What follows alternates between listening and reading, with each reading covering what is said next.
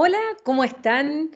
Estamos en un nuevo capítulo de Conversaciones Desastrosas, donde estamos analizando a fondo los temas que son importantes en este proceso constituyente y sobre los cuales van a tener que discutir, negociar, plantear posiciones aquellos y aquellas que sean elegidos el 11 de abril para formar esta convención constitucional.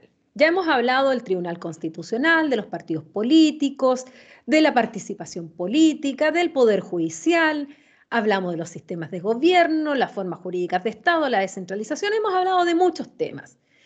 Y tal como yo les conté en un capítulo anterior, nuestra constitución por una parte tiene una parte dogmática, donde están los derechos fundamentales, y tiene otra parte que es orgánica, donde existen instituciones, órganos que son regulados por nuestra constitución. Y hoy día vamos a hablar de la Contraloría General de la República y qué mejor que hablarlo con un gran, gran, gran especialista que es Luis Cordero, de, es doctor en Derecho de la Universidad de Chile, a quien le agradezco muchísimo la, que esté hoy día conmigo para compartir sus conocimientos y explicarle a quienes nos escuchan sobre este importante órgano y base de la institucionalidad de nuestro país. Gracias, Luis, por estar hoy día con nosotros en conversaciones desastrosas. Muchas gracias por la invitación. Me siento honrado. Qué bueno que poder por fin conocerte, porque yo te leo y te escucho mucho, pero no habíamos conversado directamente y hoy día lo estamos haciendo justamente para que la gente entienda qué es la Contraloría, porque a lo mejor conocen mucho a Contralorito, que ahora ya Contralorito no está, pero Ahora vamos a hablar de la Contraloría General de la República y vamos a partir por lo más básico. ¿Qué es la Contraloría? ¿Qué función cumple? ¿Cómo está integrada? ¿Por qué es importante tener una Contraloría en el orden institucional en Chile? A ver, yo partiría por lo siguiente, partiría con una, con una afirmación que luego voy a tratar de explicar. ¿no? Eh, la primera la afirmación sería la Contraloría es el órgano de control más relevante del sistema institucional chileno y no existe otra en otros países del mundo equivalente a la chilena en el fondo, ¿no? Eh, para decirlo en términos sencillos, no es posible comparar la Contraloría General de la República Chilena con otras en el derecho comparado. Y voy a tratar de explicar por qué en el fondo. Si uno tuviera que definir qué hace la Contraloría, bueno, la Contraloría es un órgano constitucional, ya vamos a explicar por qué terminó siendo un órgano constitucional, que tiene tres grandes atribuciones, si uno tuviera que resumirlas. La primera está a cargo de la fiscalización de los fondos públicos, ¿no? La segunda es que está a cargo del control de legalidad, es decir, que, que la administración y sus funcionarios respeten la constitución y la ley. Y la tercera está a cargo de que los funcionarios públicos cumplan adecuadamente su función y en particular garantizar el cumplimiento de las normas de probidad. Eh, la Contraloría nace en el año 1927 eh, y esto es bien relevante porque hace casi un siglo nosotros teníamos una atención institucional similar a la que podríamos estar viviendo hoy. Vamos, dependiendo de los profesores que lo explique más, menos uno va a tener una explicación, no sé si completamente convergente, pero al menos hay muchas similitudes. a finales del siglo XIX y principios del siglo XX nosotros teníamos una cierta crisis del presidencialismo, entre otras cosas por la, por la, por la guerra civil de 1891. Y entre 1891 y 1925 nosotros tuvimos muchísima tensión institucional. Em, los gobiernos vivieron la práctica parlamentaria, que probablemente ya la han conversado en otro momento. Y en consecuencia, cuando Alessandria asume, asume con la necesidad de reformar el sistema institucional, viene la crisis del 25 y, la forma de solucionar esto, la forma de plantear esto, bueno, dictemos una nueva constitución, más bien reformemos la constitución del 33 y el eje central ahí tiene que ver con darle estabilidad al sistema presidencial, en otros, distinguir los roles del Congreso del presidente de la República. El proyecto constitucional del 25 es un proyecto incompleto por muchos motivos. ¿no? Esto, es como una de esto es una de las preocupaciones que de hecho debieran tener los constituyentes. Las constituciones son siempre incompletas, siempre tienen que resolver problemas después el Congreso, el sistema, el sistema democrático, incluso las prácticas institucionales. Y entonces, lo que buscaba la constitución del 25 era perfeccionar el presidencialismo y sobre todo profesionalizar la administración pública. Yo voy a referirme a esos temas. Mm. Y además tenía una pretensión descentralizadora muy importante. Esa, esa pretensión de descentralización, por cierto, se vio frustrada. La ley que debía dictar el Congreso nunca se dictó, de hecho. ¿Esos son los em, tribunales contenciosos administrativos lo que, a lo que se está refiriendo? la creación de los tribunales, claro. No, nosotros teníamos varias cosas, pero a principio del 25 teníamos que resolver el rol del presidente para no tener estos vaivenes con el Congreso, y entonces se crea un sistema presidencial muy vertical. Eh, está la conciencia de tener un sistema de solución de controversia entre los particulares y el Estado, entonces está esta idea de lo contencioso administrativo, es decir, tribunales especiales para resolver estos asuntos, que la Constitución deja encomendada a la ley, esa ley nunca se dictó. Entonces, una de las grandes controversias del siglo XX es cómo se resolvían los conflictos entre los particulares y el Estado, ya podemos hablar de eso, y ahí la Contraloría cumple un rol relevante. Estaba la creación del régimen de descentralización, de hecho que se lo encomendaba la ley, mandataba posibilidades de transferencia de competencia, leyes que nunca se dictaron. De hecho, el proyecto del 25 es muy innovador por eso, pero eso es un proyecto que queda frustrado. Y fíjate que en materia de error judicial, la constitución del 25 también tenía una regla, pero mandataba su regulación a la ley, ley que tampoco nunca se dictó. Entonces, la constitución del 25 es por muchas razones un proyecto constitucional incompleto. Entonces, en lo que queda del, del, siglo XX hasta antes del golpe, lo que fue haciendo la constitución del 25, que fue instalando o apropiándose institucionalmente eh, hasta que decantó, ¿no? Eso a la reforma de los 70 y el 71, pero ¿por qué importa? Porque nosotros tuvimos la constitución del 25 y nosotros tenemos una crisis em, de gobiernos muy inestables, de gobiernos de facto en ese periodo, y por eso el sistema institucional chileno se, tiende a normalizar recién en el 32. Entonces aparece entre medio de esto un personaje que es Carlos Ibáñez, y ya de los 20 venía una comisión asesora de la Universidad de Princeton que viajó por toda la costa del Pacífico, asesorando a los gobiernos de América Latina para poder eh, fortalecer la institucionalidad en materia de finanzas públicas. Esa, esa comisión es conocida como la Comisión Kemmerer y llega a Chile. ¿no? Y, cuando llega a Chile, la Comisión Kemmerer contribuye en muchas cosas, al Banco Central, a la Superintendencia de Banco, a la reestructuración eh, a propósito de la autoridad de impuestos, en materia de aduana, y señala que es necesario crear una institución con el propósito de controlar razonablemente bien los fondos públicos. Entre otras cosas, la crisis del 25 se debía al patronazgo del empleo público, eh, a casos de corrupción muy complejos que teníamos en ese periodo y a un clientelismo muy fuerte. Eh, y entonces lo que trata de hacer el sistema institucional chileno es decir, ok, vamos a articular en una sola institución un conjunto de atribuciones que están dispersas en distintos lugares para controlar adecuadamente los fondos públicos. Entonces teníamos el Tribunal de Cuentas a un lado, la Contabilidad General de la Nación estaba dando vuelta en otro lado, en fin. ¿Y cuál es el propósito entonces para eso? Crear la Contraloría General de la República.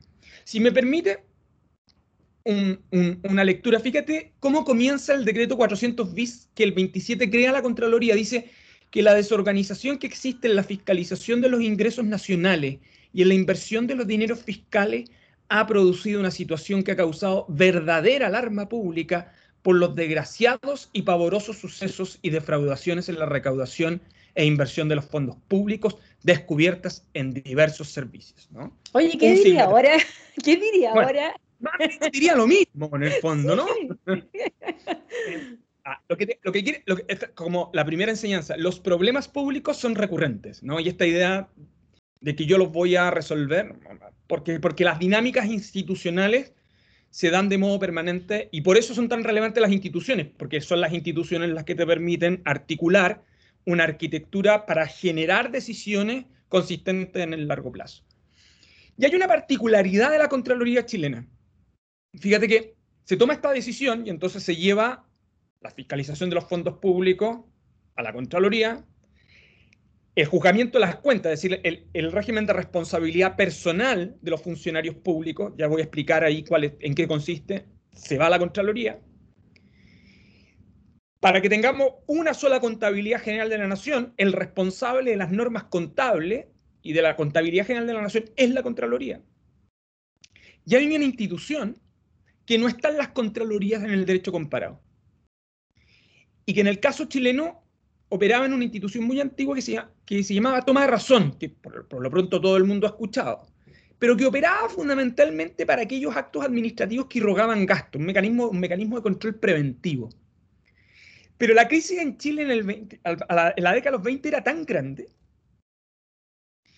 que en el fondo lo que hace la creación de la Contraloría es decir, no, no, no, sabe que no solo vamos a controlar preventivamente los actos administrativos que irrogan gastos, lo que vamos a controlar preventivamente son todos los actos administrativos. ¿Para qué? Para que los funcionarios de la administración pública ¿no? emitan sus actos respetando la constitución y la ley. Y eso es revolucionario. Es revolucionario porque a partir de ese momento, en una sola mano, va a estar el control de los fondos públicos, el control de legalidad preventivo de todas las decisiones de la administración y además el control de los funcionarios. ¿Por qué? Porque cuando se crea la Contraloría, la Contraloría además se crea bajo la siguiente idea. Mis decisiones, las que yo tomo, son la única que tendrán validez de jurisprudencia al interior de la administración. Para, para el público que no es abogado, el único precedente que usted puede citar al interior de la administración. Y es obligatoria, dirá, para todos los abogados del Estado. Entonces, desde entonces, la Contraloría lo que hace es tomar todas estas atribuciones y cuando mira un organismo administrativo, mira la inversión de los fondos públicos, mira el desempeño el cumplimiento de las obligaciones funcionarias y mira el cumplimiento de la legalidad y la constitucionalidad de las decisiones administrativas. Para decirlo en simple, es más importante para un funcionario del Estado lo que diga la Contraloría que lo que diga un juez por el efecto sistémico que tiene. Mm. Su decisión, cuando interpreta en un caso concreto, tiene efectos generales para la administración. Entonces, ese, ese rol que comienza a jugar ahí la Contraloría es muy determinante y hay un momento que es clave, que es, el, que es más o menos el modelo que nosotros tenemos hasta el día de hoy. Ese momento clave es el año 1943, se reforma la, Constitución. Eh, el Congreso llega a un acuerdo con el Ejecutivo para decir, ¿sabe qué? Bueno, hemos instalado con cierta regularidad la constitución del 25, pero de nuevo, que teníamos muchísimas iniciativas parlamentarias que rogaban gastos, y entonces el Congreso con el Ejecutivo toman el siguiente acuerdo. Vamos a hacer lo siguiente. La iniciativa en materia de gasto va a quedar en manos del presidente de la República. ¿no? Em, y de ahí viene, el, ahí viene o sea, el pacto del 43 es el pacto de la iniciativa exclusiva del presidente, de, gasto en, en del presidente. ¿Por qué? Por una razón muy simple, porque él está a cargo de la inversión de los fondos públicos. Por lo tanto, es lógico, dirá el pacto del 43, que entonces los gastos también estén, las iniciativas de gasto estén asociadas ahí. Pero momento, dice, ese acuerdo, dice, ¿sabe qué? Pero por lo mismo es necesario controlar el presidencialismo. Y lo que hace el pacto del 43 es que esa institución que se había creado el 27, que se llama Contraloría General de la República, se lleva a la Constitución. Es la primera institución que no es un poder del Estado, o sea, que no es el Ejecutivo, que no es el Judicial y que no es el Legislativo, que queda en la Constitución. Y esto es revolucionario porque los primeros, eh, cuando uno mira ese, acuerdo del 43, las primeras explicaciones de los viejos profesores de Derecho Público, de Silva Sima, etcétera, son nace el cuarto poder. El cuarto poder, el cuarto poder contralor. Y el Congreso toma deliberadamente la decisión de que es el medio para controlar el presidencialismo. Y desde entonces, el presidente de la República no puede firmar un reglamento sin el trámite de toma razón.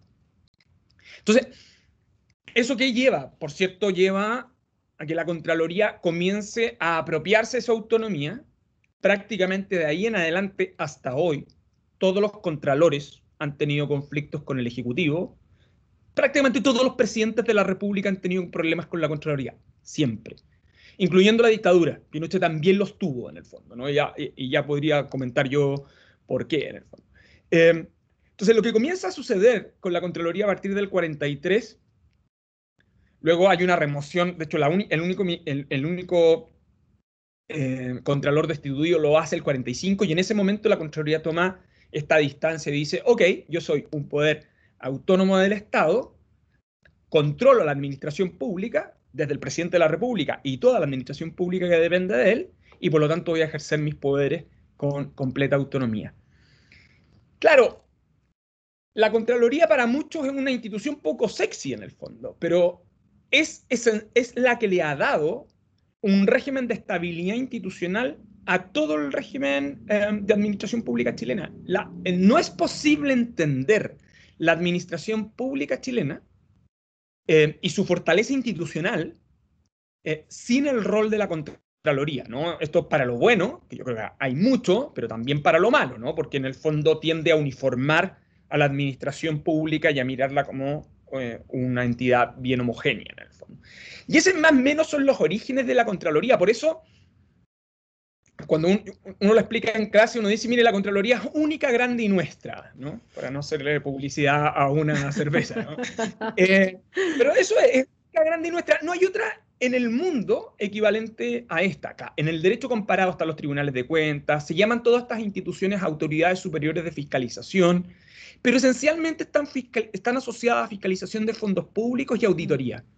Eh, y Contraloría tiene eso y más, el control de legalidad y la facultad de interpretar la ley que utilizan los organismos administrativos eh, con efecto de precedente general y obligatorio. Eh, por eso un dictamen de la Contraloría tiene a ratos el impacto y la fortaleza que podría tener una decisión del Congreso en el fondo, porque su, su alcance eh, general. Y eso hace que el sistema institucional esté configurado al modo en que lo está. La ley orgánica de la Contraloría se dicta poco tiempo después. Eh, la ley más o menos está vigente desde ese, desde ese momento hasta hoy, eh, con muy pocas modificaciones. La constitución del 80 respetó el pacto del 43. La diferencia es que le creó un capítulo específico a la constitución y la única reforma que hemos tenido relevante es la del 2005, que cambia el periodo del contralor. Antes el contralor duraba hasta los 75 años de edad, por lo tanto la mayoría de los contralores provenían de la carrera. Mm. entonces con la reforma del 2005 se dice no, el contralor durará 8 años y eso ha permitido esencialmente que nosotros tengamos dos contralores externos, ¿no? Eh, de, muy buen desempeño en mi opinión. Primero Ramiro Mendoza y hoy eh, Jorge Bermúdez. ¿Y cómo se eh, eligen eh, los contralores? Eh, siempre se han elegido de la misma manera. Tú me dices que la única reforma ha sido el periodo. ¿Cómo se eligen?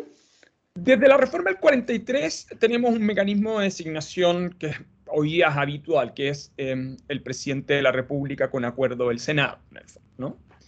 Em, la, la particularidad de la creación de la Contraloría hasta hoy es que es un órgano de dirección superior unipersonal. Em, si yo tuviera que caracterizar dónde hoy día están como los ejes articuladores, la Contraloría es un órgano que constitucionalmente le ha dado fortaleza institucional. Yo creo que la respuesta es sí, desde el 43. Ni siquiera la constitución del 80 fue capaz de tocarla. ¿Es razonable que el sistema institucional mantenga la Contraloría? Sí. ¿Cuál es, el ámbito de la Contraloría? La Contraloría es la administración pública. Claro, lo que pasa es que como es una institución que tiene un cierto um, rol em, em, de precedente, es decir, el pasado gobierna mucho a la Contraloría. O sea, hoy día Bermúdez es el Contralor, pero a, a Bermúdez, que puede tener toda la autonomía posible, lo gobiernan las decisiones de los contralores anteriores. De hecho, si las quisiera dejar sin efecto, él tiene que explicar por qué las está dejando sin efecto. Entonces, y lo que tenemos como atribuciones, y ya quiero, voy a volver al nombramiento de la organización, porque quizás es uno de los temas donde hay inquietud. Las atribuciones son son progresivamente cada vez más importantes, porque yo creo que hemos ido tomando conciencia de la importancia. En la medida que es mucho más importante los organismos administrativos, la administración pública, se hace mucho más relevante la Contraloría. Es como, es como proporcional a eso, ¿no?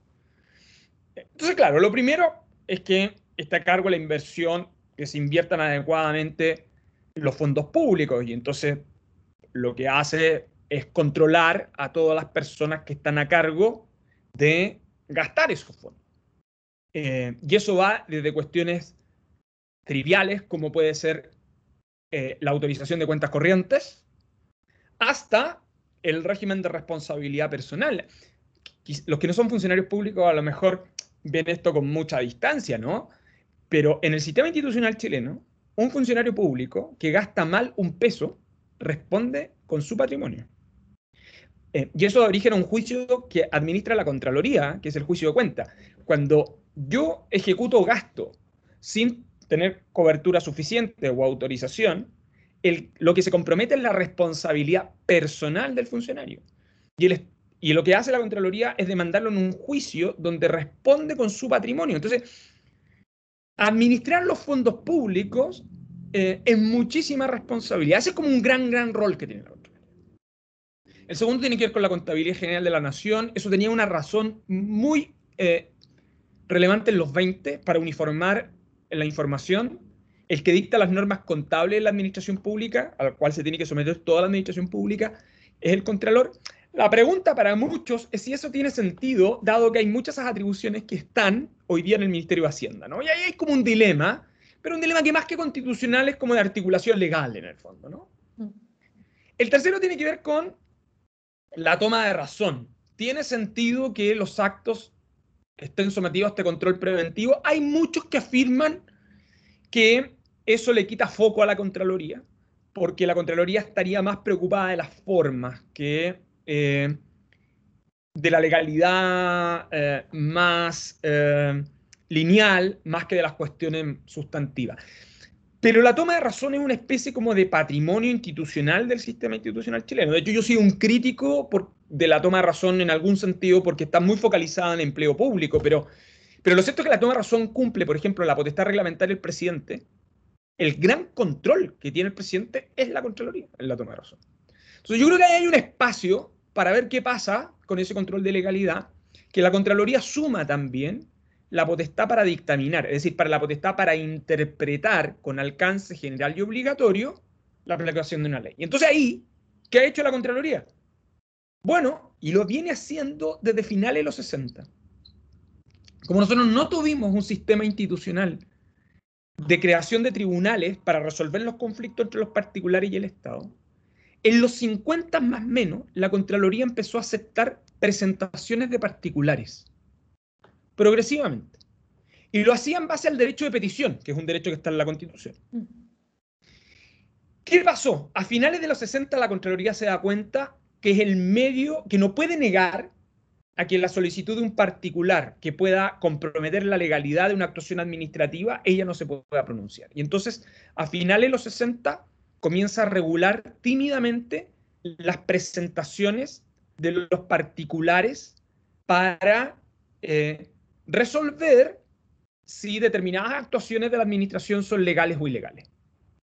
Eso lo complementa el año 74 eh, eh, el, el, Contralor Humere, y esa regulación lo que, hacen, lo que hacía en términos sencillos es decir, si usted puede estar afectado en un derecho, usted puede ir a la Contraloría a pedir una opinión y en los hechos eso se fue transformando en un mecanismo de impugnación de la legalidad administrativa.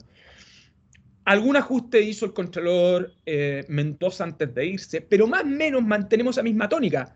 Por eso, cuando se produce algún problema, la primera reacción es vamos a Contraloría. Ahora, claro, yo tengo que acreditar que tengo un derecho que me puede afectar, que eventualmente se están invirtiendo mal los fondos públicos, y de lo que decida el Contralor, su decisión es un precedente general y obligatorio. Cuando la Contraloría interpreta una norma, en un sentido determinado, lo hace no solo para em, ese caso en concreto, se dice, lo hace en general para todas aquellas hipótesis que en el futuro se podrían eh, plantear en el fondo. ¿no? Entonces, ahí hay una articulación que hace que el sistema institucional opere como un mecanismo de uniformidad del sistema administrativo. Cuando te em, escucho, Luis, eh, hablar de esto, y uno piensa que en el fondo la Contraloría se tiene que preocupar de toda la administración del Estado. O sea, para que la gente entienda, estamos hablando desde una municipalidad en un pueblito pequeño, de lo que hacen los concejales, atribuciones que se toman los alcaldes, las municipalidades, los gobiernos regionales, estamos hablando de las instituciones en general. Y si además de todas estas funciones que tú me señalas que son muy amplias, y a nivel territorial es mucho, y además se va desarrollando este derecho de petición de los particulares al no haberse creado los tribunales, mi pregunta que cae cajón es, ¿y tiene la Contraloría la cantidad de funcionarios suficientes como para lograr el objetivo final en todas estas funciones? Cuando estamos hablando de fondos públicos, porque de repente estamos hablando hasta de los viajes o los cursos en el extranjero que se toman eh, los concejales con fondos públicos o que una rendición de boletas falsa, también la Contraloría tiene que estar. Entonces, mi pregunta es esa. ¿Cómo estamos en ese sentido? Mira, ahí tenemos dos cosas, porque además a todo eso agrégale las auditorías. Sí. Que en una práctica institucional que tenía la Contraloría, pero que recién fue reconocida normativamente el año 2002, en el fondo propiamente tal. ¿no? Em, y en la auditoría controla esto, estas tres cosas, la legalidad, la probidad y la inversión de los fondos públicos, en el fondo. Em, ¿Por qué esto importa? Eh, y ahí, claro, la pregunta es, ¿tiene em, personal suficiente? Bueno, yo diría que eso depende. Em, la Contraloría ha administrado bien ese conjunto de demandas de atribuciones. Históricamente sí, la ha administrado bien. ¿Le ha dado certeza a la administración pública? Sí. Em, pero lo que sí sabemos desde hace algunos años em, es que esa capacidad está limitada por los temas de información. Entonces, durante la administración en Mendoza, eh, la Contraloría se sometió por primera vez a evaluación de pares y hay un informe de la OCDE para la Contraloría. Em, y en esa información, en ese informe de la OCDE, lo que se dice, mire, Contraloría, usted focalícese más en los temas de auditoría, es necesario destinarle mayor recursos públicos. Em, los viejos contralores lo que decían es, ojo, yo antes tenía autonomía presupuestaria, había un porcentaje del presupuesto que a mí me estaba garantizado, eso se acaba con, el golpe, ¿no? De hecho, se eliminan las autonomías presupuestarias después de, de septiembre del 73. Em, y entonces, ¿qué es lo que hay? Lo que hay, y ya, quiero cerrar tu, pregunta, es que hace pocos años nosotros dictamos la ley de conflictos de interés y probidad administrativa, ¿no? que viene a sustituir las regulaciones de probidad. Pero ahí se le entregó una atribución a la Contraloría, que es la de acceso a un conjunto de bases de datos para verificar las declaraciones de patrimonio e intereses que se realicen. Y por esa vía, esta actual administración de la Contraloría lo que ha ido haciendo es generando todas las condiciones para tener una gran base de datos para ir generando mecanismos de fiscalización y auditoría que sean estratégicos en base a riesgo, que más o menos la matriz clásica, eh, y ha avanzado muchísimo en, inteligencia artificial. De hecho, si ustedes ven eh, las declaraciones de Contraloría estos días, del Contralor durante las últimas semanas de enero, estaba anunciando este nuevo plan que probablemente va a ser lanzado a partir de marzo con mayor intensidad. Entonces, a este conjunto de demandas, lo que la tecnología le ha ido entregando mejores herramientas. La ley de conflictos de interés le entregó esta atribución que yo creo que además coincide con, la asunción de, Bermúdez, por lo tanto a, Bermúdez esencialmente le ha tocado implementar esta ley eh, y yo creo que le está sacando todo el provecho posible en el fondo, ¿no? Eh, Ahora, ¿cuál es el problema que esto genera? Que comenzamos a mirar que tenemos un gran universo de entidades sujetas a fiscalización. Claro, pero en la medida que tenemos información agregada podríamos generar mejores condiciones de fiscalización. Que no todo tiene que estar en manos de la Contraloría, ¿no? Contraloría que, que las, unidades de, control interno en la administración pública también debieran operar y que la Contraloría debiera supervisar. De hecho, es el modelo original de Contraloría. Pero también hay que decir que em, esto abre la gran interrogante, ¿no? Abre dos interrogantes. La primera es, ¿tiene sentido que todo esto esté en manos de una persona? Es decir, que sea el control, que todo esto que estamos hablando esté en manos de una sola persona, porque hay un dato adicional. Esto está en la ley, esto no está en la Constitución. Todos los funcionarios de Contraloría, salvo su Contralor, o su Contralora, todos los funcionarios de Contraloría son de exclusiva confianza del Contralor. Bueno, ahí hubo toda una polémica en su momento. Entonces, muy conocida. Cuál es, el punto? El punto es que tú tienes en la cabeza de la Contraloría, eh, da lo mismo como se llame, donde se reúnen todas las atribuciones de la Contraloría y que está en manos de una sola persona. Porque además es cierto que existen las Contralorías regionales, pero las Contralorías regionales existen por decisión del Contralor, no, no existen por disposición de la ley. Entonces, e, esa genera un mecanismo de, descentralización y por lo tanto de uniformidad. Cuando la Contraloría decide un caso para la municipalidad de eh, Coyhaique, lo está definiendo para toda la municipalidad del país. Ese es el efecto mm. que tiene, ¿no? Y eso tiene una cosa buena, pero también tiene cosas malas. Una de las cosas malas es que tú tienes escalas de organismos administrativos que son muy distintos. Entonces, esa primera gran interrogante es como la gran interrogante de, cara al debate constituyente. ¿no? ¿Debe la Dirección Superior de la Contraloría estar en un órgano unipersonal o estar en un órgano colegiado? Entonces, como tenemos una especie de banco centralismo, que todos creemos que puede ser como el Banco Central, hay muchos que dicen, pero sí, como el Banco Central, eso tiene, ojo, que como todo el tipo de soluciones, tiene cosas buenas y tiene cosas malas. Mm. El problema es que nosotros tenemos una Contraloría que ha funcionado relativamente bien, que tiene buenos desempeños. Eso es lo primero. Y lo segundo, el segundo efecto colateral que tiene esto es, bueno, ¿y por qué solo tiene que controlar la administración pública? Entonces, uno de los grandes, cuando nace Contralorito, de hecho, uno de los grandes problemas temas que hay en redes sociales, oiga, pero ¿por qué no fiscaliza al parlamentario? ¿Por qué no fiscaliza eh, al, Congreso? Porque, entonces, la Contraloría tiene que explicar de tanto al Ministerio Público, bueno, tienen, de tanto en tanto tiene que explicar es que yo no los controlo todos. Eso te quería pedir, que le explicaras a la gente a quiénes controla y quiénes no controla, quiénes quedan de los órganos del Estado fuera del control de la Contraloría. Porque es importante decirle a la gente justo para eso, porque es cierto que, se pide que Contraloría controle todo. Y ahí tiene que explicar cómo tú dices, no, que eso no está dentro de mis atribuciones. ¿A quiénes sí y a quiénes no?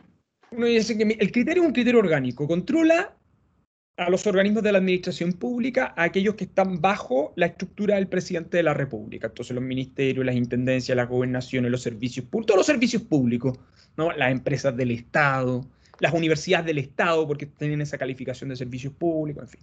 Y aquello que se, se denomina administración pública orgánica. ¿Quiénes quedan fuera? Otros poderes del Estado u otras autonomías constitucionales. Quedan fuera, por ejemplo, el Ministerio Público. Queda fuera el Congreso Nacional. Queda fuera el Poder Judicial. Entonces alguien podría decir, oiga, pero si administran fondos públicos. Eh, entonces no, es sensato que la administración de los fondos públicos tenga siempre un mismo criterio si total un peso fiscal es un peso fiscal en cualquier parte. Eh, la ¿Y, a la Fuerza Armada y Carabinero? También, pero ahí, tenemos ahí hemos tenido varios problemas. Y es que, y esto es una, de las herencias esencialmente de la dictadura, ¿no? Eh, siempre han estado sometidas a la fiscalización de la Contraloría. Eh, bajo la figura de la ley reservada del cobre, operó y un mecanismo de rendición de cuentas en general de gastos reservados, que estaba en muchas ocasiones muy focalizado en Fuerzas Armadas, era de los casos donde Contraloría no podía verificar el gasto. Lo que verificaba, lo que en general hacían estas autoridades, era emitir un certificado de buena inversión de los fondos públicos. Entonces el Contralor se tenía que sentir satisfecho con eso. el problema cuando tú tienes un mecanismo así es que como no tienes control administrativo, si hay fraude, el fraude va a terminar siempre siendo una discusión penal, nunca administrativa. Y es mm. en parte el conflicto que hemos tenido a propósito de las auditorías del ejército y carabineros. Y eso generó una cierta cultura de excesiva deferencia hacia eh, los mecanismos de control que podían operar al interior de Fuerzas Armadas y Carabineros. Ese, esa excesiva deferencia se ha ido diluyendo en el tiempo y es parte de los conflictos que hay hoy día, ¿no? Por eso, si tú, mm, claro, el Contralor decide abrir una investigación, un sumario administrativo respecto del respeto de los protocolos en el caso de las policías, y inmediatamente la reacción de la policía es, ¿pero qué usted está haciendo esto cuando usted no, nunca, me ha, nunca ha hecho esto antes, en el fondo, ¿no?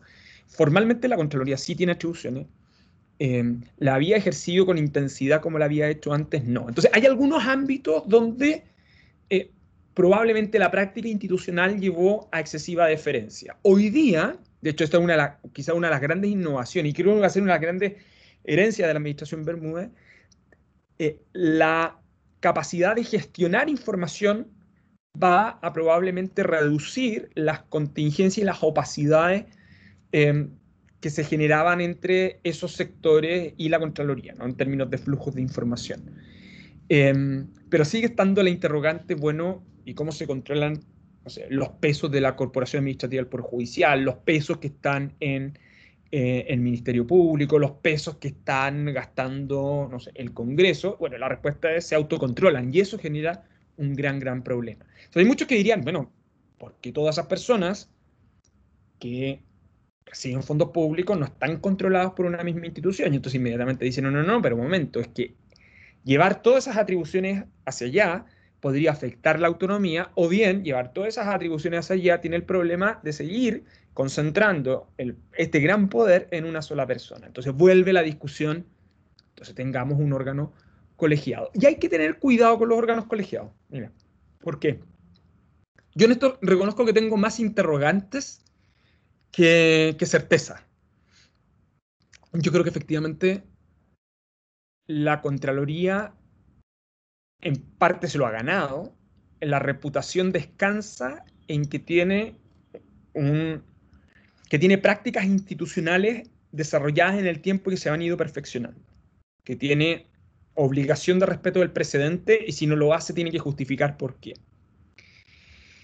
Por lo tanto, claro, cuando cambia el presente, el efecto, es brutal en toda la administración. La pregunta es, ¿y quién lo controla? Fíjate que la ley, que es antigua, dice que las decisiones del Contralor no son susceptibles de impugnación ante ninguna autoridad. Entonces, claro, con la Constitución del 80 lo que se ha terminado por utilizar es el, recurso de protección, pero convengamos que el recurso de protección no, es un instrumento ideado para controlar decisiones de legalidad al Contralor, está más bien destinado a controlar protección de garantías, pero lo hemos adecuado para eso. Entonces, ¿qué sucede? para muchas cosas, en realidad, para recurso de protección. Es como, es como la pomadita jurídica, ¿no? Lo que no tiene solución termina ahí. Eh, lo cual tiene grandes problemas, pero bueno, en fin. ¿Y cuál es el problema que sea un órgano colegiado? Porque vemos otros órganos colegiados desde el Tribunal Constitucional hasta la propia Corte Suprema, pero ¿por qué tendría o podría tener, ser inconveniente o presentar algunas, eh, algunos problemas el que este órgano fuera colegiado? La pregunta es si la dirección superior tiene que ser colegiada. Em, lo que pasa es que nosotros tenemos buenos sistemas de colegiatura y malos sistemas de colegiatura. Un buen sistema de colegiatura que todo el mundo cita el Banco Central. Eh, pero eh, todo el mundo no es el Banco Central. Eh, hay una comunidad epistémica que hace que esos nombramientos estén sometidos a mucho escrutinio. Un mal sistema de nombramiento, por su, por su distracción, porque eh, es muy heterogéneo y por lo tanto de origen a distintas calidades, es el del Tribunal Constitucional. Lo conversamos muchísimo en un capítulo con Tania Bush. Justamente criticamos la, la composición. Ella sabe mucho de eso. Entonces, ahí tenemos un problema. El problema de la Corte Suprema es, que la solución que nosotros encontramos con, la reforma del 97, yo creo que más o menos ha dado resultado, pero provoca esta, esta sensación de que tú estás negociando cupos de alguien, ¿no?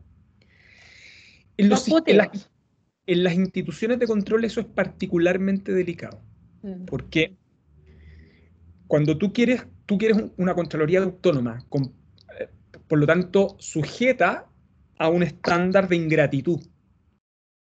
O sea, yo no tengo que estar agradecido de quien me nombró. O sea, el estándar de la autonomía es el estándar de la ingratitud.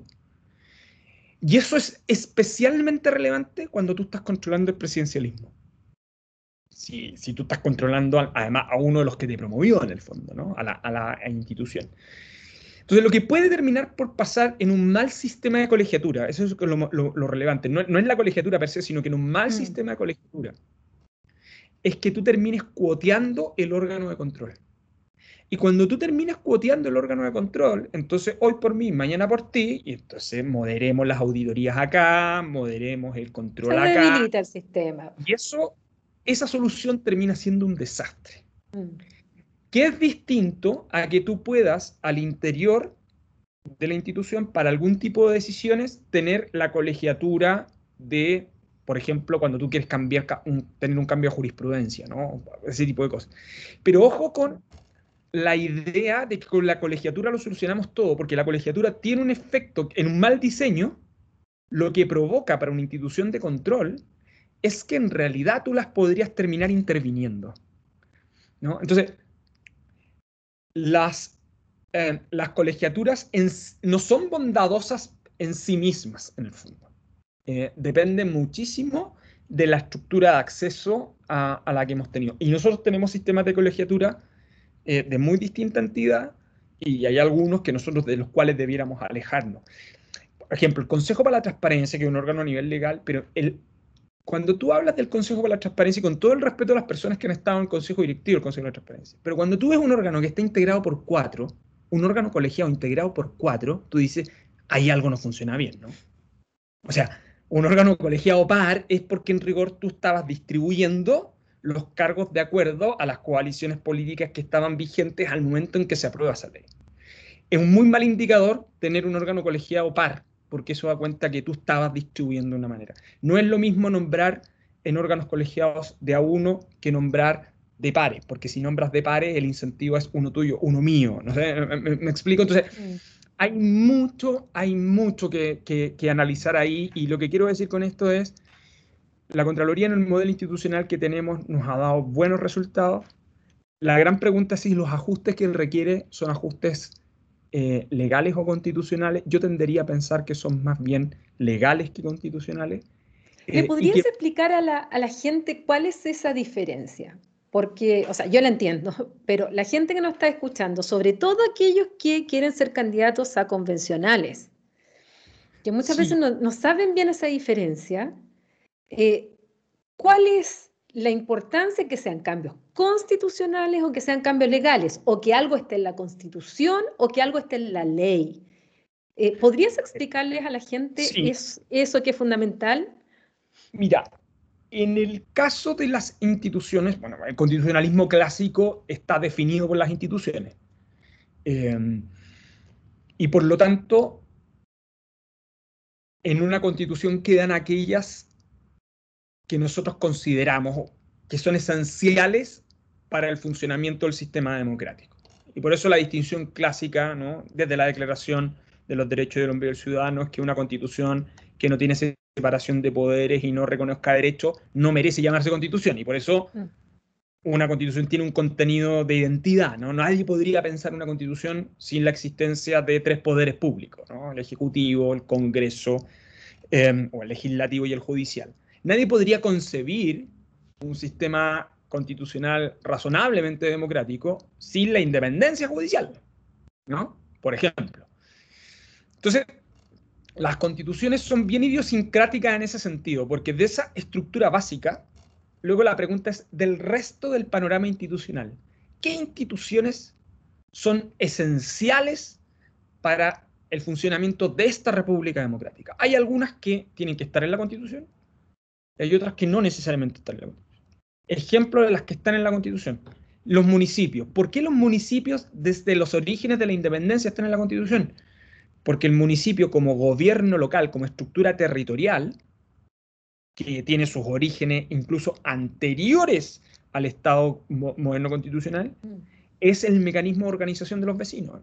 Entonces, el municipio es la unidad pública que reconoce la participación de los vecinos en los asuntos públicos. Por eso la autoridad municipal, uno pierde la, pierde la perspectiva, pero no es un simple servicio público.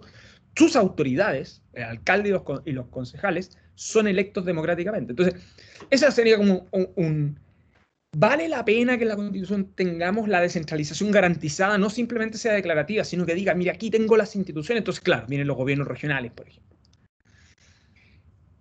La Contraloría está en ese diseño, en el diseño de que son de aquellas instituciones de la tradición constitucional chilena que, que, son esenciales para la República. Ese sería como, mm. ¿por qué? Porque desde el Pacto del 43 han fundado su rol en la lógica de ser un, un, similar a un poder público. ¿Para qué? Para controlar a otro poder del Estado. Está la discusión con el Banco Central. El Banco Central tiene una tradición muy acotada que viene con la Constitución eh, del 80. ¿Existía antes el Banco Central? Sí, pero no era una autonomía de la Constitución. ¿Merece estar en la Constitución? De ahí viene el debate, ¿no? Para algunos sí, para otros no necesariamente, pero eso tiene que ver con, con que lo que hace, con aquello que forma parte de su núcleo, eh, que, le da identidad, debe estar reconocido en la Constitución. Por ejemplo, hay organismos que están enunciados en la, en la Constitución. Sería el caso nuestro, el Consejo Nacional de Televisión. ¿Tiene sentido que el Consejo Nacional de Televisión esté ahí? Se explica en la Constitución del 80, ¿no? Que además veía en la televisión, que además esto, esto es una cosa muy rara de tener un órgano que en verdad es un sensor.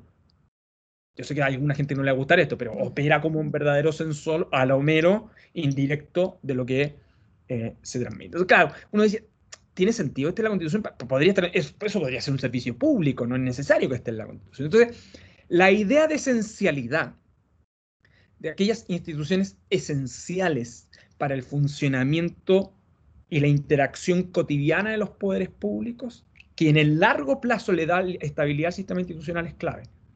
Por eso, por ejemplo, hay otras instituciones, como instituciones, no como organismos estatales, que la gran pregunta es si deben estar en la Constitución o no. Por ejemplo, ¿deben estar en la Constitución nombrados los partidos políticos o no? Bueno, la Constitución del 80 opta por sí, pero por una razón, porque más bien quería tenerlos muy controlados en el fondo, ¿no? En fin, la idea de esencialidad, la idea de que hay elementos de identidad propia de esas instituciones que deben estar en la Constitución es lo clave. Ahora, eso tiene una consecuencia.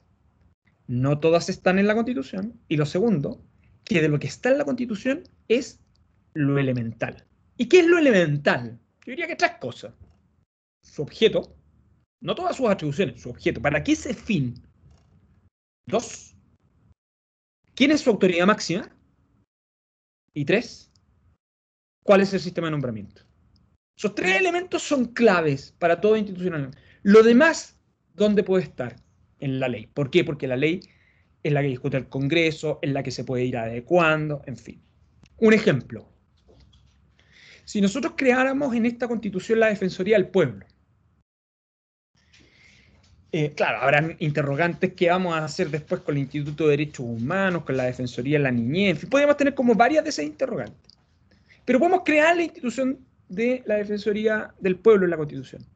Pero si el Congreso no dicta la ley que permite la implementación de la Defensoría del Pueblo, entonces la Defensoría del Pueblo va a estar en la Constitución. Lo que quiero decir es que la Constitución en esto, o en otras, pero en materia institucional, define un núcleo básico, pero sigue dependiendo del el funcionamiento del sistema democrático para que esos núcleos se cierren en el fondo. ¿no? Ese es como el, el punto. Ahora también la gente tiene que entender que cuando es esencial que está en la Constitución, para reformarlos se exige un quórum muchísimo mayor que cuando se reforma una ley sobre todo cuando son de quórum simple, porque esto también eh, eh, está la tendencia un poco en el debate público de todo hay que llevarlo a la Constitución. Pero ojo, porque si todo se lleva a la Constitución también, el hecho después de modificarlo va a requerir también un consenso muy amplio, que si no lo logras, va a seguir estableciendo ahí en la Constitución y no vas a poder modificarlo. Por eso también a veces se dejan en quórum que se vaya adaptando más rápido también a las necesidades de la sociedad, porque en el fondo hablaba un poco con Tania también, que, eh, que no era normal que el Tribunal Constitucional tuviera tantos casos porque se supone que la administración, que se supone que el Congreso y están para cumplir con la Constitución. Y si están llegando tantos conflictos ante, ante el Tribunal Constitucional, es que algo está pasando con la Constitución, con lo que está ocurriendo en la sociedad. O sea, porque esa tensión no es normal. Debieran ser pocos los casos que tiene un, un tribunal. Entonces, eh, también algunos dicen, no, hay que toda la constitución, porque la constitución nos va a solucionar todo.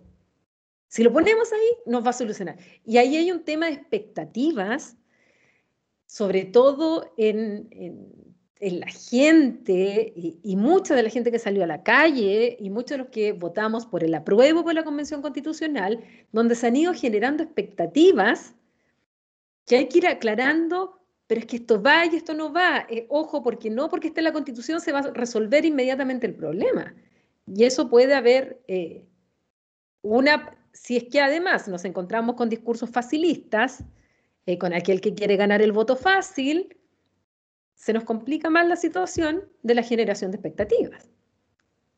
Claro, pero eso pasa en parte, y esto tiene en parte la responsabilidad de la Constitución del 80 también, es que vulgarizamos la Constitución.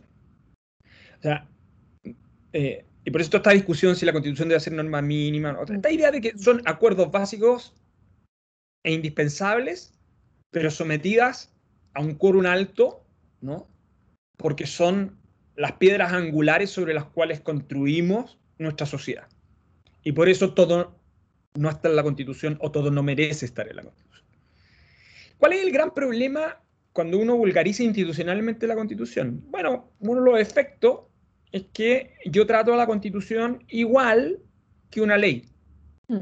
Y como trato, lo trato igual que una ley, entonces la verdad es que deja de perder esa esencialidad sobre la cual nosotros decimos, ok, ojo, para mover esta frontera el acuerdo tiene que ser muy significativo, ¿no?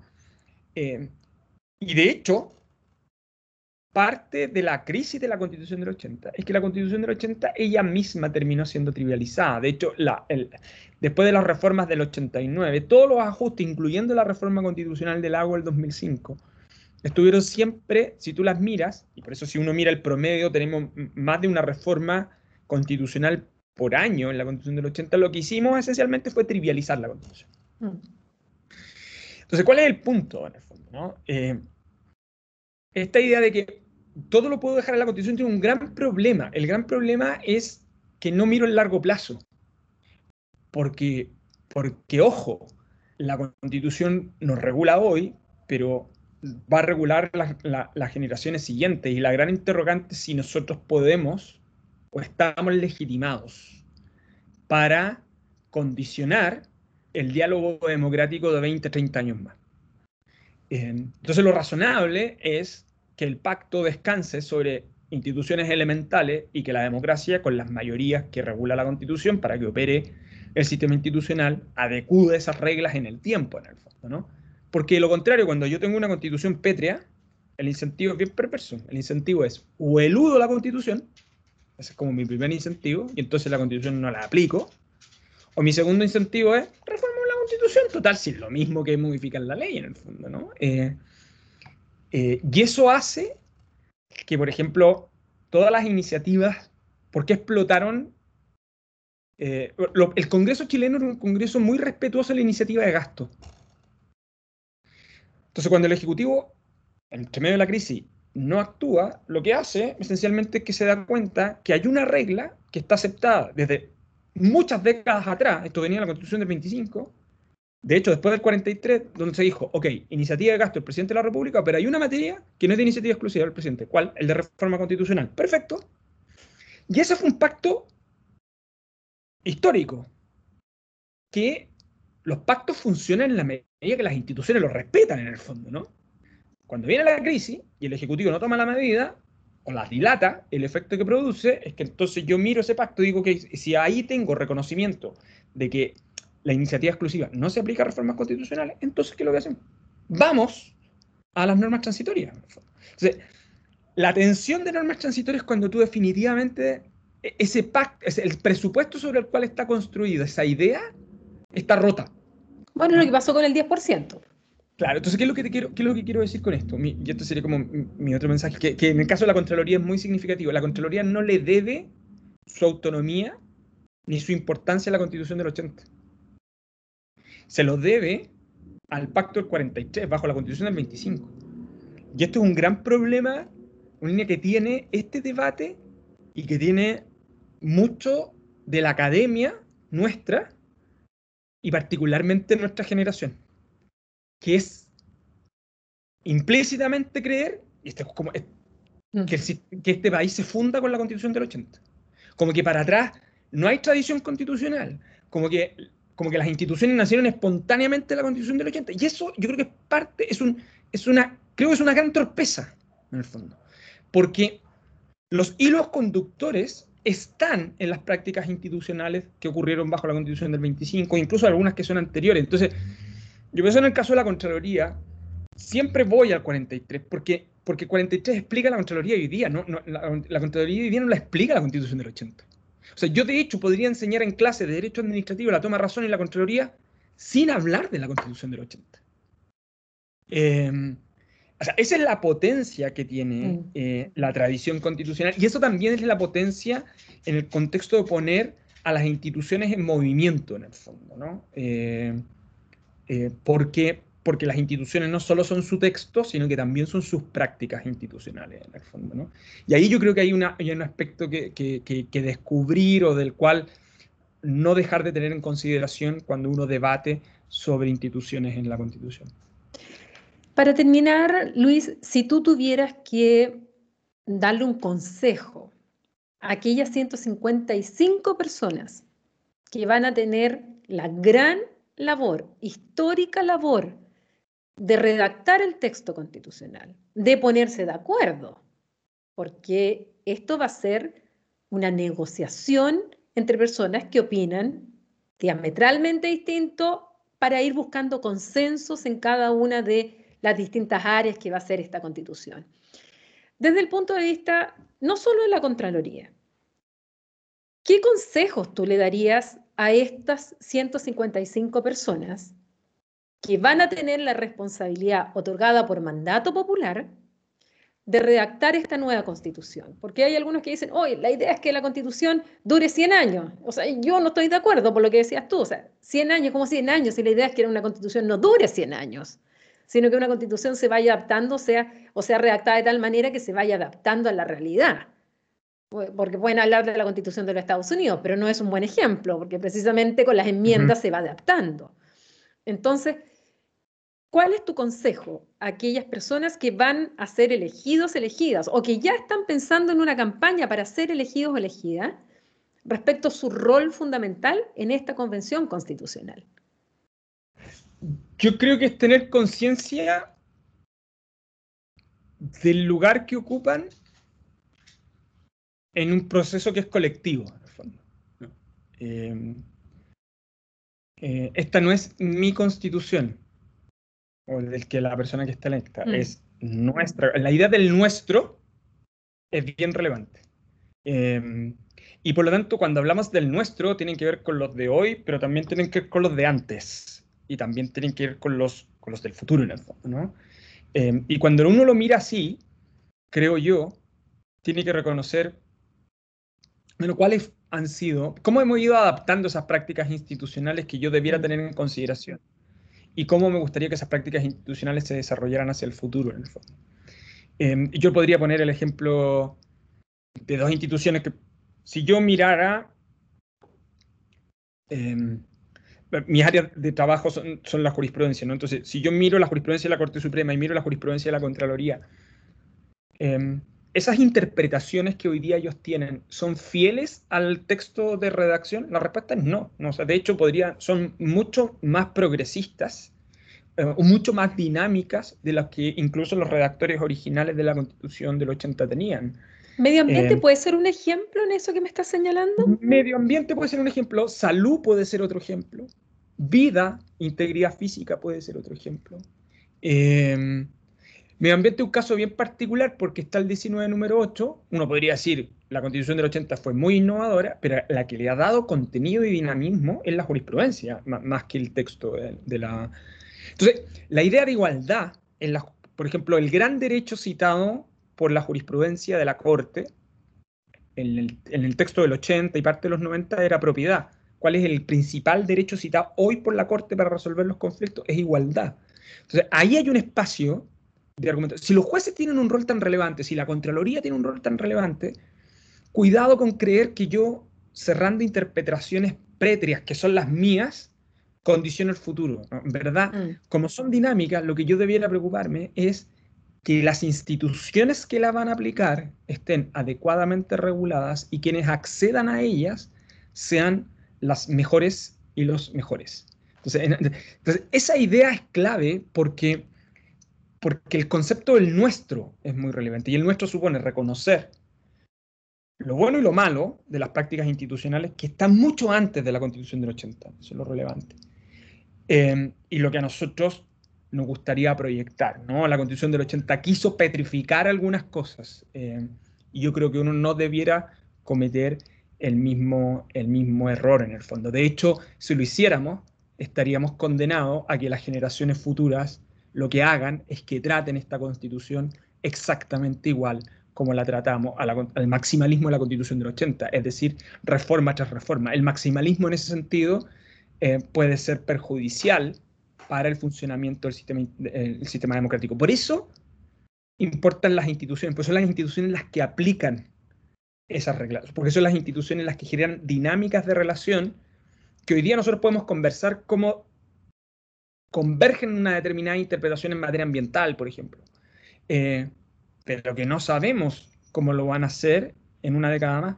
Fíjate que cuando la Corte dice hace pocas semanas atrás, a propósito del, debate de acceso a agua potable, las personas tienen derecho a 100 litros eh, diarios de agua potable. Estamos en una situación crítica. Eh, y, además lo resuelve para el caso de la comuna de Nogales, pero en realidad ordena modificar un instructivo de, interior. Está haciendo un impacto que es global. Cuando la Corte días atrás habla de cambio climático, cuando todavía estamos discutiendo el proyecto de ley en el Congreso, y la Corte se pone en perspectiva hacia el futuro, administrando el principio de precaución, todo eso lo está haciendo sin que lo diga la Constitución. Lo que está haciendo, sin que lo diga el texto de la Constitución lo que está haciendo es aplicar ese texto y darle un significado en proyección que es distinto. Y yo creo que, que, que nadie es tan bueno para que tenga la perfección y por eso los textos se pueden ir perfeccionando hacia el futuro y es responsabilidad de esas generaciones perfeccionar esas prácticas. Entonces yo creo que hay que, ese, yo creo que sería como mi principal consejo, mi principal advertencia. Eh, este país no comienza con esos 155 ni va a terminar con esos 155. Ahí hay un punto. Y eso requiere, eh, requiere cooperación, requiere cierto altruismo, eh, en fin, más bien valores colectivos que individualidades.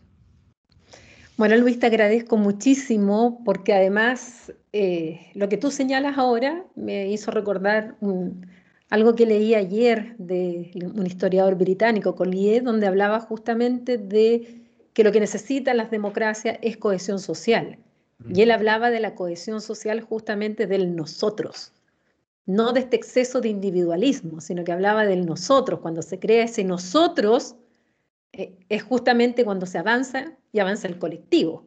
Y, tiene mucho sentido con lo que tú ahora estabas señalando también. Así es que te agradezco muchísimo el que hayas aceptado esta invitación a explicarnos eh, un órgano tan importante como la Contraloría y que la gente tiene tanto acceso también a la Contraloría. Está muy, es, muy, e, es uno de los órganos de los cuales, eh, a diferencia de otros, a lo mejor el Parlamento lo ve lejos, el Ejecutivo, el Presidente lo ve lejos, pero la Contraloría como que la siente suya y, de verdad que esto del contralorito, que más allá de la caricatura, era sentir cerca a una institución, así como al alcalde o los concejales, eh, es la Contraloría. Entonces, era muy importante explicar, abordarlo, saber lo que eran sus funciones y, y qué importante esto que tú señalas también, que no nacen nuestras instituciones y la forma como históricamente hemos ido funcionando estas prácticas constitucionales del 80.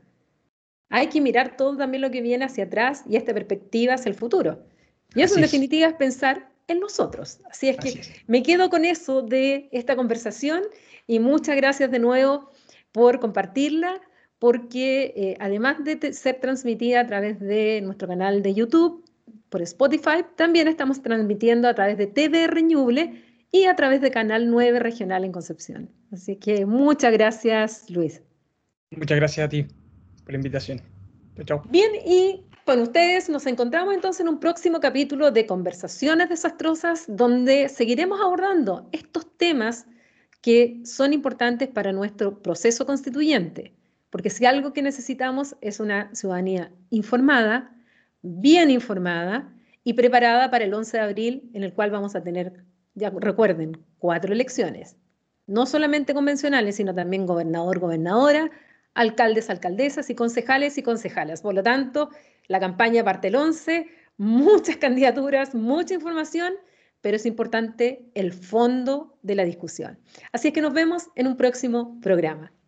Hasta la próxima.